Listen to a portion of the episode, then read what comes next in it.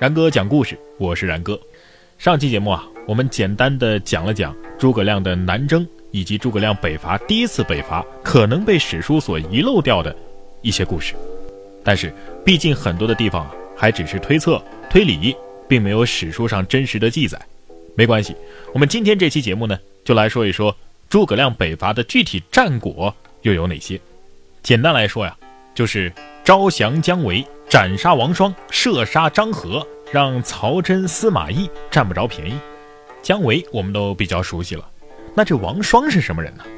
演义当中是这么说的：此人身长九尺，使六十八斤大刀，骑千里征完马，开两弹铁太弓，暗藏三个流星锤，那是百发百中，有万夫不挡之勇啊！是曹真的十五万精兵的步前大先锋。当然，这只是演义。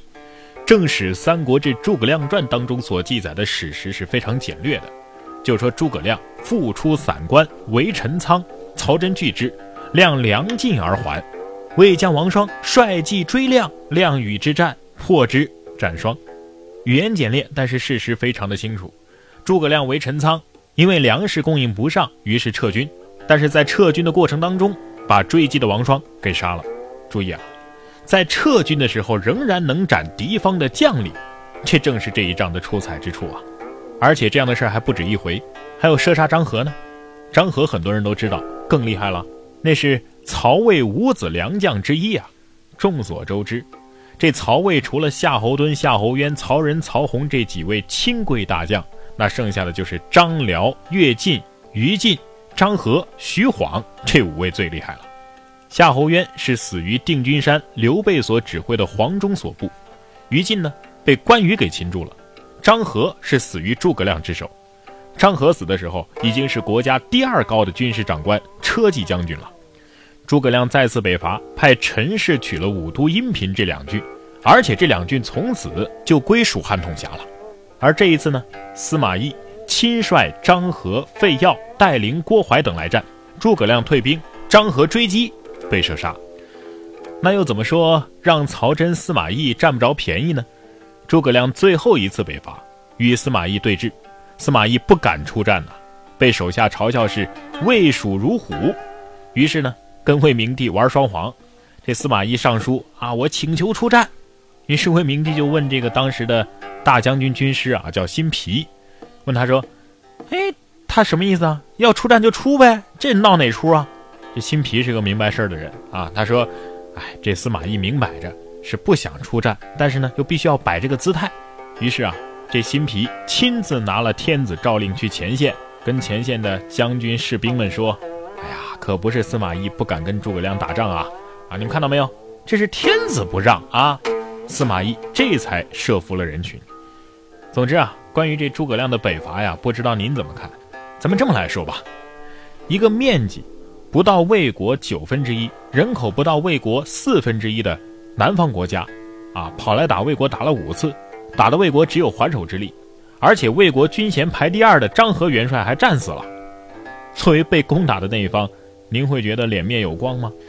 也许有人会说，不对呀，陈寿不是说诸葛亮应变将略不是长处吗？如果说诸葛亮的军事能力真这么了得，他为什么打不赢魏国呢？事实上，陈寿的这句话的原话是这么说的：“然量才，于智容为长，其谋为短，理明之干优于将略，而所与对敌，或直人杰，加众寡不谋，攻守一体，故虽连年动众，未能有克。”这话连起来说是什么意思呢？就是说他诸葛亮啊，相比起他的奇谋来，更擅长治军。管理人民的本事也比他的战略要强，而且他所遇到的又是人中豪杰，再加上诸葛亮又是主动进攻，再加上人还不如你多，所以啊没能成功。你说要是这么说的话，那句所遇到的又是人中豪杰，倒有点讽刺的意味了。咱们再来看第三方的观点啊，当时的吴国有一个大鸿胪，这官是干嘛的呢？就是管少数民族的，他叫张衍，他就认为啊，人家诸葛亮。用一个州的土地就跟这曹魏干了起来，也就是用九分之一的实力在对比啊。结果呢，因为耕战安排得当，刑罚整齐，反倒是反客为主啊，用几万部族就有这种气吞天下的感觉。而司马懿呢，占据着十倍的实力，手握精锐，居然没有擒住诸葛亮的意思，只能忙于自我保全，让诸葛亮是自来自去啊，想进就进，想退就退。假设这诸葛亮不死的话，那么魏国从西北到中部，还真就无法卸甲释安了。到这个地步，其实胜负已经很明显了。以上这些话呀，都是吴国的这个大鸿胪所说的。咱们这么听的话，还能说诸葛亮没胜过司马懿吗？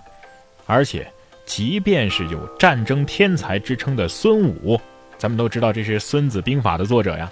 即便是他，也无法使吴国消灭楚国呀。吴国虽然说攻破了郢都，但是还是得退兵啊。但这无损于孙子的军事能力。若以成败论英雄，那么三国时期的邓艾、钟会灭了蜀国，王浚灭了吴国，他们这些成就，怎么没有人誉他们为军事的盖世天才呢？看来这军事能力啊。并不是以成败来论名将的。说到这儿啊，可能还有听众会有疑问：明知道打不过魏国，为什么这诸葛亮还要去北伐呀？这答案就在《后出师表》当中。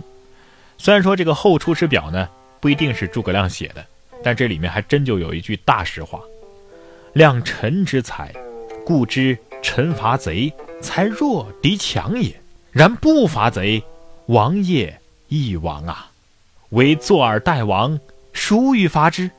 意思就是说呀，咱们自己审视一下。当然知道咱们很弱，魏国很强，但是如果我们不去攻打魏国的话，我们的王业依然会消亡啊。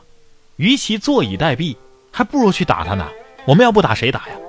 而在事实上，帮助刘备集团去争取天下，实现诸葛亮的政治抱负，在这个历史兴亡的潮流面前，的确是一件很难的事儿。但是感人的地方也就在这儿啊！诸葛亮明知难为而为之，这种气概与志向也是天下少有。魏、蜀、吴这三国之中，蜀国的兵力是最少的，国势也是最弱的。但是这诸葛亮却能够连年征战，使人民忘却战争之耻。这种鼓舞人心、迅速组织动员、再战天下的这种能力，古往今来也是史上少有啊！只可惜，还是那句话。出身未捷身先死，常使英雄泪满襟呐。